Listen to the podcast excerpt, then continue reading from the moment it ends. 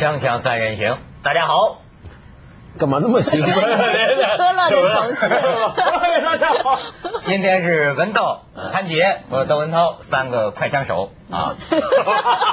快枪手的故事刚才讲了，对对 对，给大家宣传一下啊。我们这个三人行现在入了广播网了，像这个贵州啊、海南啊、呃什么青岛啊，好几个电台广播网，有很多听众朋友能听咱们的这个节目了。上次我专门为此到贵州做一宣传活动。人家主持人还玩游戏呢，说，请问是凤凰卫视的什么节目进了我们的广播网？人贵州朋友打快枪三人行。哎，你说是不是我们讲话讲的太快了，所以呢，说觉得他觉得我们有时候三个男人都有点快枪。网上这个还哎，你看文档我就。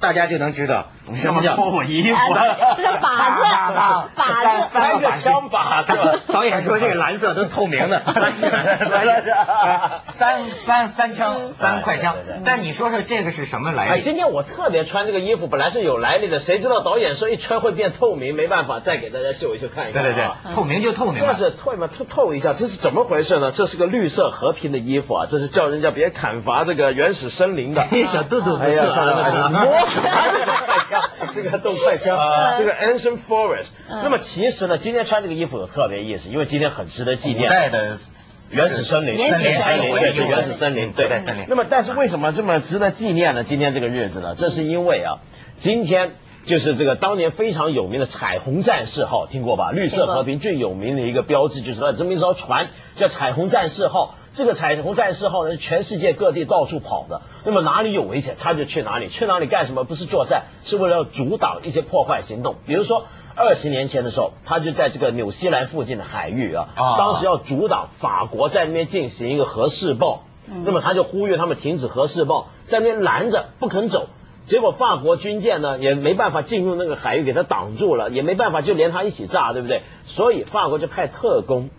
偷偷的把这个彩虹战士号给炸沉了啊！对，这整艘船民用船你这是有根有据的吗？是法国政府炸的对对对，法国政府炸的，这是有根有据。法国这国家挺爱好绿色的嘛。呃，那后来之后的事了，那是。是吗？当年是那是当年的时候是还不是爱好绿色，当年是密特朗当总统，后来他在回忆录里面也有写到这一段。那么，所以今天呢是这件事件的二十周年的日子哦。今天是这个纪念日啊，充分表，真是值得纪念。那当时你们的战士有牺牲吗？有啊，有啊，真的有了，有有有有，好像有，我记得时候有一个人死了。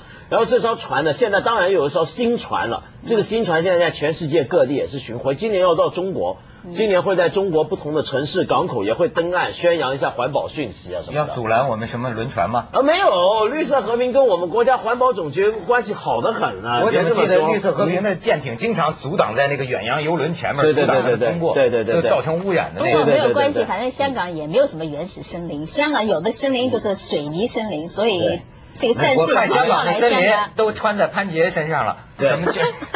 对，你看 上头是草叶，然后下头还有个根部，是吧？是我跟你讲，我是不要做革命战士，我看见梁文道我就害怕。哎，我觉得这个都像他这样子的话，哎呀，我们的繁荣稳定就不能不能维持。哎，你不能这么说啊！老说这种说我们这种人破坏繁荣稳定、都安定团结，这是这这这欲加之罪，何患无辞？我们这种就是和谐社会里的不和谐因啊啊！怎么会？我们大目标是构建和谐社会。但是我还是挺那个挺挺挺欣赏文道的，就在这么一个商业化的城市里面，这文道还是可以坚持他这个革命的气质啊。嗯。那基本上我们这些小老百姓的话，基本上就是还是希望这个安安稳稳的过日子。比如说现在楼价很高啊，比如说现在这个经济啊，在这个酒店里面吃饭的人也特别多呀。哎，我们就想着，哎呀，我们可以过些好日子。你有家有口了，哪像他光棍头上不长草。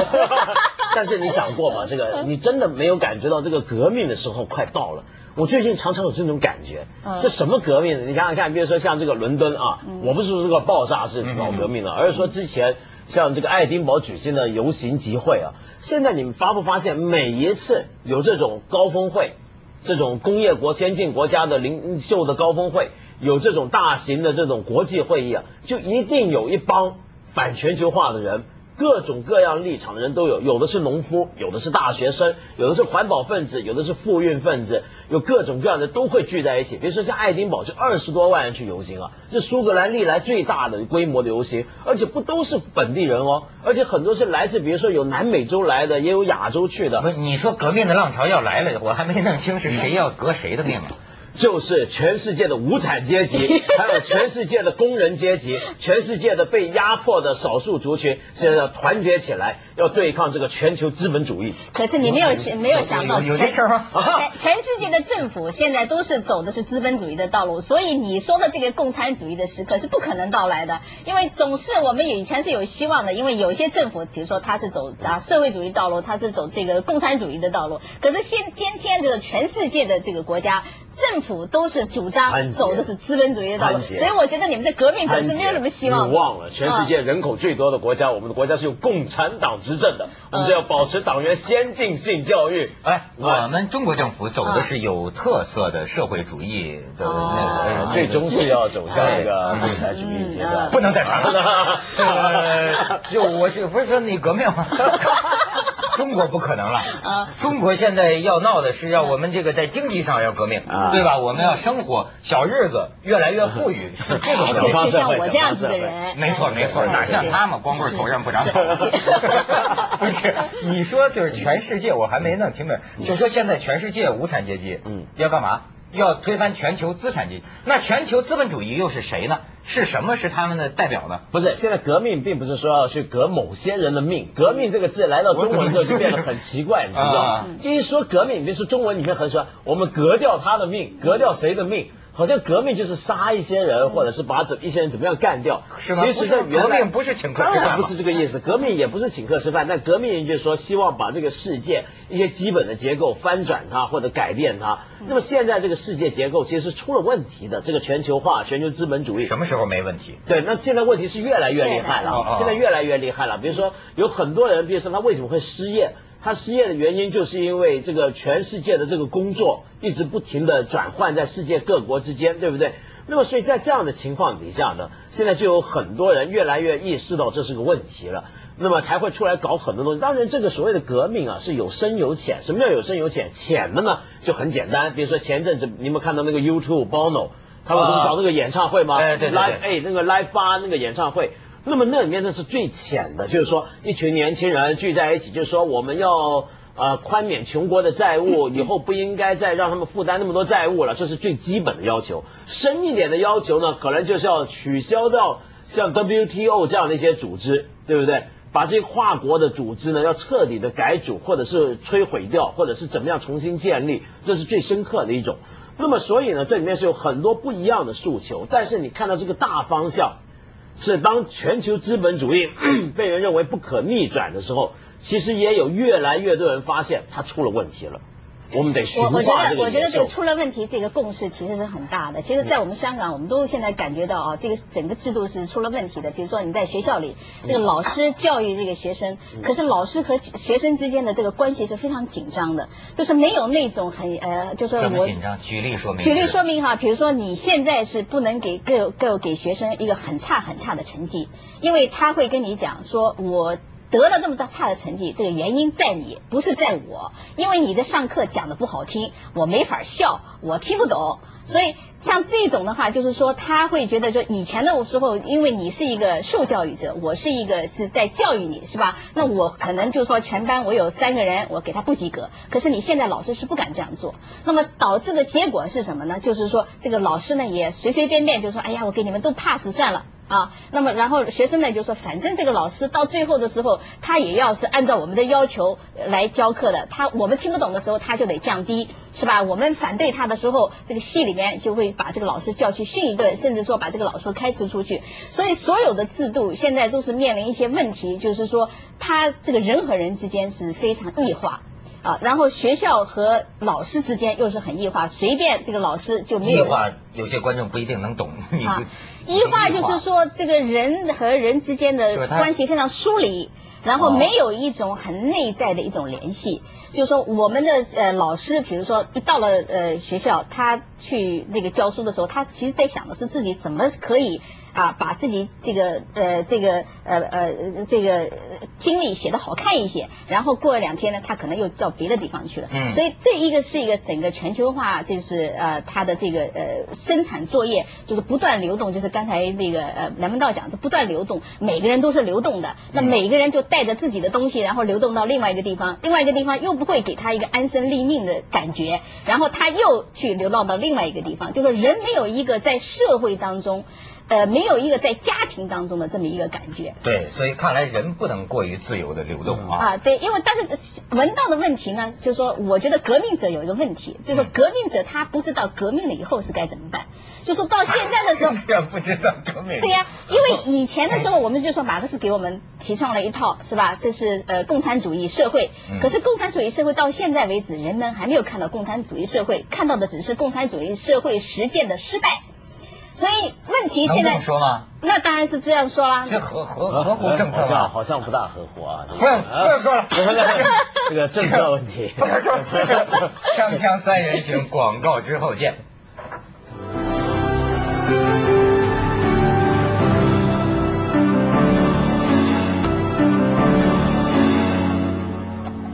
上周我要去美国出差，被美国拒签。真的？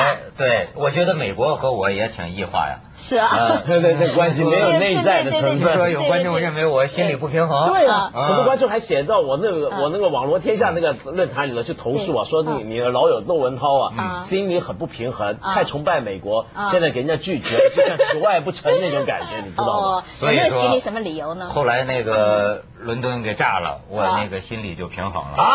哎，伦敦和美国太远了呀！你这种反应就说明观众有时候经常容易误解人的哦。我说心理平衡，可不是说幸灾乐祸。嗯，我是说美国他现在在签证方面这么严格，嗯，跟这个遭受恐怖袭击的威胁。很有关系，所以我听说伦敦被炸，我心里就平衡了。我觉得他这么严格，恐怕也是有他的道理的。对，看你样子就知道你像恐怖分子。哎，大家说说，今天穿这衣服谁最像？好像还是我像。确实是很惨的事儿，我怎么可能幸灾乐祸呢？你这个，我今天早上看报纸才看见，哎呦，这家伙有个那个警察在车厢里，一个这这个给我印象太深了。嗯，有个膝盖被炸断的男子在那儿呼救。在地铁车厢里，他他们过去救，嗯过去救呢。这个男子啊，躺在一块布裹着的东西上面，他就跨过那块布，踢着那块布的时候，发现那块布底下发出了呻吟的声音。原来是什么呢？原来是一个四肢都被炸断了的女乘客。哎呀！他说那个女乘客恐怕还没出地铁，还没抬出去就断气了。这么惨的这种事情。不过我有一个很大的感觉，我觉得这个伦敦的这个爆炸和这个九幺幺的时候，这个双子塔倒了以后，我觉得英国人呢还是比较沉稳的。我觉得他们在处理这件事情上，我觉得这个事情要是放在美国的话，这个放在纽约的话，这纽约人是肯定不会这样反应的。我觉得他们就是说，你你到现在看啊，你说布莱尔当然是很沉痛了，可是你看他的沉痛呢，好像他也没有当时。朱利安尼就是当时的美纽约的这个呃这个市长，我觉得纽约市长一站出来的时候，哇，他那个那个情绪，然后他那个沉痛的表情，然后他那个说，哎，我们不会把被恐怖分子吓倒，就是这种煽情，然后非常那个那个激情的这个表现，我在布莱尔身上我一点也没有看到，我觉得布莱尔只是给我感觉就是说。好像不知道不知所措了，好像那个也不知道该怎么说了。站然后站到那个有一张照片，嗯，他就站在那里，然后连紧握着两个拳头，然后就低着头这个样子，嗯。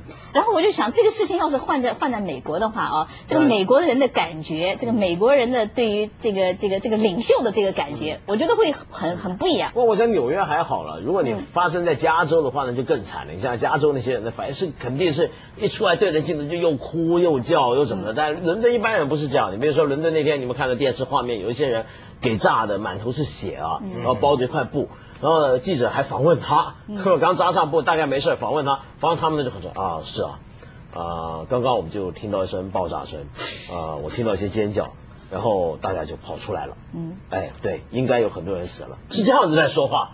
就那种 冷漠又，但是又很冷静，不一定冷漠。我对，我觉得伦敦这个城市对我这么一个无知的大陆人来说哈，是个很奇怪的一个印象。你发现没有？可能你们都去过是吧？嗯。但是我觉得，对于我这从小大陆长大的哈，嗯，纽约和伦敦名气一样大，嗯。可是呢，你伦敦在我的。脑子里像个影子，嗯，很模糊，它就不像纽约那么清晰。但是说名气是伦敦、纽约、伦敦、纽约，但是反而其实对伦敦呢很陌生，很陌生。嗯，我我去我去伦敦呢，我去伦敦时间不长，其实我去的时候刚好是冬天，给我一个最大的感觉，我我在伦敦街上走的时候，我有一种很愁苦的感觉，就发现这些的人呢，生活在一个非常就是很疏离，互彼此之间那个那个很冷静的。处处理这个大家之间的关系，然后你在街上走的时候，大家也不会，也不会好像很热情的跟你打声招呼啊，或者说给你指一下路啊，好像每一个人都是。就做自己的事情，然后有条不紊的过自己的生活。然后那个四四点钟的时候，那个冬天的时候嘛，伦敦就开始下来了。然后你再一看呢，你说哦，原来所有的人都跑到酒吧去了。然后你走过每一个那个街上那个酒吧，每一个酒吧里面的人人头涌涌。就他们就是从四点钟开始，大概到晚上大概七点七八点钟吃饭，就那段时间就是在这个这个这个酒吧里面过的。所以我对伦敦的感觉，我去了伦敦，我当时去的时候是因为那。那个伦敦经济政治学院嘛，我要录取我了，然后我准备就是到那里去，就做我的 P，就是做的被炸的地方的对面。对对对对，我本来到那里去要去做做做博士的，嗯，然后我你不是哥伦比亚大美国哥伦比亚对美美国哥伦比亚大学我是硕士，我后来又去了美国。哎，你怎么那么有学问？啊，接去了英去了英国。然后我想了半天，我住了几天，住了几天以后我就受不了了，受不了了。我觉得我还得回来，要不然我得苦死了。你说四点钟他就天太阳就黑了，然后那个又是呃春秋天的时候又是什么阴那个那个雾啊大雾笼罩，阴雾都是不是有阴冷的这种？对对对对，寒冷刺骨，然后那个人和人之间好像大家都没什么关系，就是就是你感觉上这个人际关系是非常疏离的。嗯，但是我后来呢，就是跟一个朋友他在伦敦呢，他就是呃。拿了他的博士学位，嗯然后他呢是住在一个老教授的家里。这个老教授呢和他的太太呢都是都是退休了，然后经济情况不错。然后这位我这个同学去呢，他就说你就到我们家吧。他说那个你也不用交房租了。如果说你想交的话呢，你就把这笔钱呢就捐给慈善机构。啊，你看这个人这个品德多好，是吧？还是人的。但是呢，他就跟我说，他说其实呢，他说我觉得很很不理解，他这个夫妻两个吧。早上起来的时候，就一人一杯咖啡，然后一人一张报纸。这个夫妻之间是不大交谈的。然后那个喝完咖啡啊，然后夫妻两个就各自去做各自的事。晚上的时候回来吃饭，很简单的饭，就是一块牛肉啊，然后切切切几片，然后几个土豆，几个那个那个白菜，然后也不说什么话。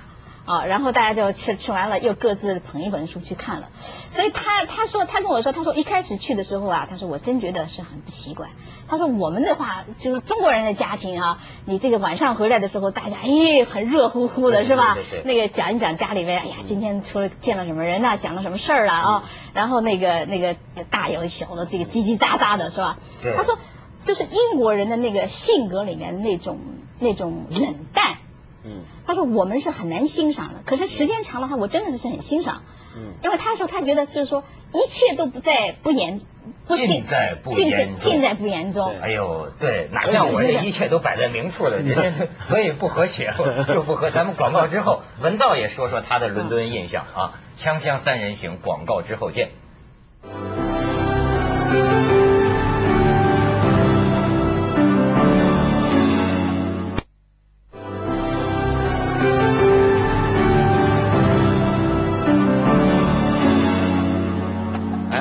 这次伦敦事件，我觉得这个伦敦啊最有意思的地方是什么？比如说像我身边的朋友，你知道我香港人啊，那么香港人里面呢有很大一批人，其实都在伦敦待过。比如说是去伦敦念书，如果是公务员的话是去伦敦受培训；有人在英国，可能在别的地方念书，但总会在伦敦停留一段日子。那么有的人是去伦敦考一个什么专门的试，比如说拿个律师的执照或者医生的执照。那么，所以直到现在，我身边还有这么一帮朋友，有一些是专业人士，有些是大学教授，很有意思。每回到欧洲去开会、去做访问、去干点什么事儿，那他们一定会路过伦敦。其实那是不需要的，他们怎么样都要去想办法留个四五天。我问他你们去干什么？我回伦敦啊。